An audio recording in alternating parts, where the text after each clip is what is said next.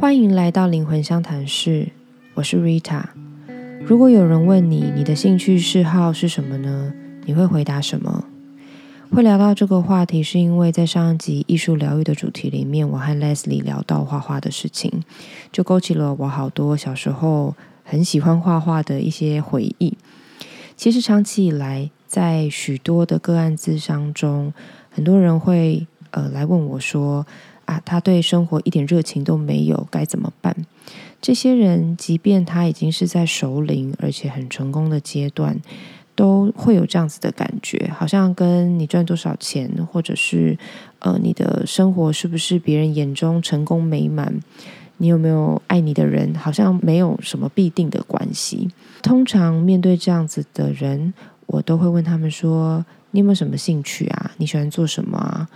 他们的回答通常都是沉默很久，有点瞬间被问倒的感觉，然后就会问我说：“诶，那 看电视算不算？” 或者是说：“嗯，好，其实没有诶，我不知道。”我想到曾经呢，我跟一个六十几岁的长辈聊天，那这个长辈他可以说是事业非常的成功，都已经当过总经理的人。呃，当然，财力啊、家庭啊都很美满这样子。但是，当他面临即将要退休的年纪的时候，却异常的恐慌，因为他突然发现，除了工作，其实他并不知道自己还可以做什么。然后最后，他很感慨的跟我说：“哎呀，我觉得人到了年老啊，都很难被取悦。他觉得取悦自己的成本越来越高了。”他还跟我讲说：“你说我到了这个年纪、这个地位，什么美食没吃过，什么呃旅行，什么国家没有去过，等等的。对，他的确可能享受了很多，但是他却没有任何热情的感觉，而且他也不知道还能够给自己什么样的享受去点燃自己的热情。那我就觉得有一点。”感慨吧。当你问一个小孩他喜欢做什么的时候，这小孩其实是完全不会犹豫的。他们都会第一时间非常踊跃的回答你：“我喜欢跳舞，我喜欢唱歌。”我们在长大的过程当中，到底什么时候 变成这个样子？连自己有兴趣的事情都回答不出来。其实我相信大家都有很多共同的记忆吧。就曾经，你也是一个喜欢运动、喜欢画画、喜欢音乐，嗯，很单纯的为了一件事情投入热情这样子的一个小孩。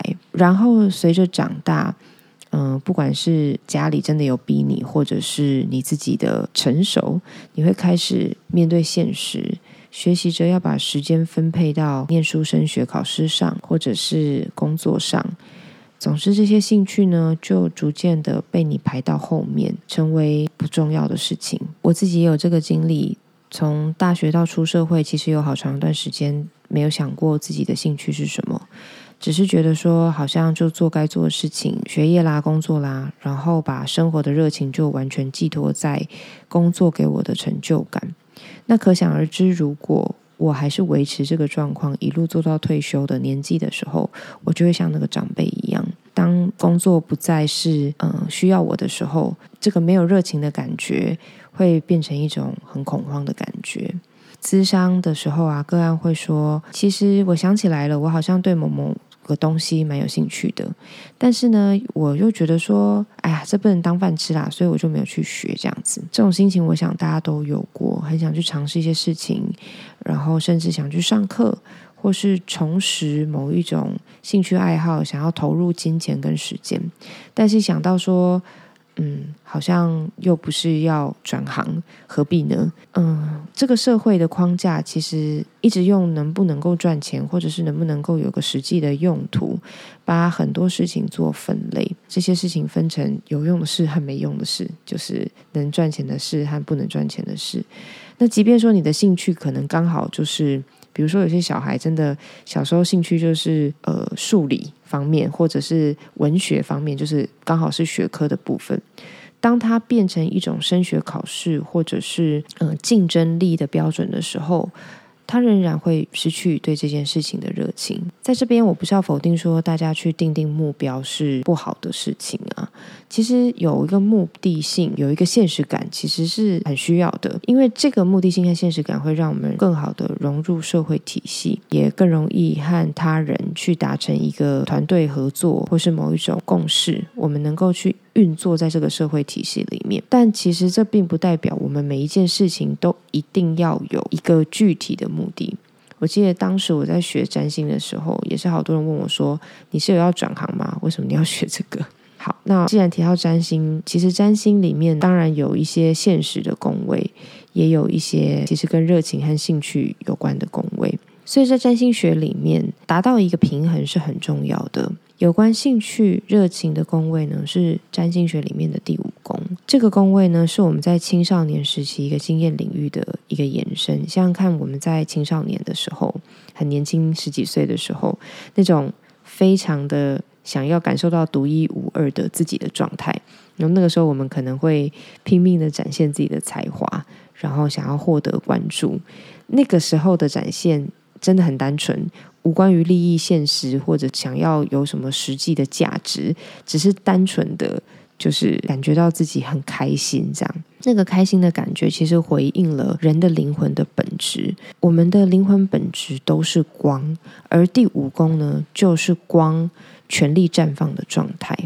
在这个状态之下，灵魂是非常耀眼的。即使呢，我们长大成年，或甚至到了老年，如果我们想要回到那个耀眼状态的那个魔法，其实就是我们。去从事我们热爱的兴趣，它跟我们青少年时候的那一种绽放的感觉是相连的。当你不带目的的去做自己有兴趣的事情，你正在回到自己身为光的本质。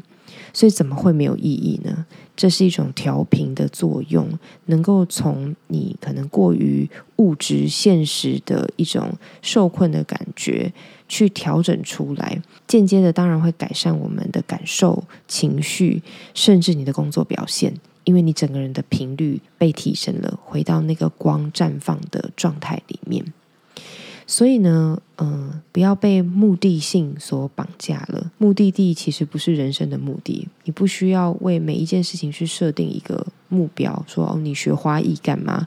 你学陶艺干嘛？还是你学钢琴、学音乐干嘛？我觉得，与其说一定要找到一个具体的目的，不如你也让出一些资源、空间、时间，去做做自己喜欢的事情，去感受做这些事情的时候，带给你一种非常在当下的享受的心境和情绪状态。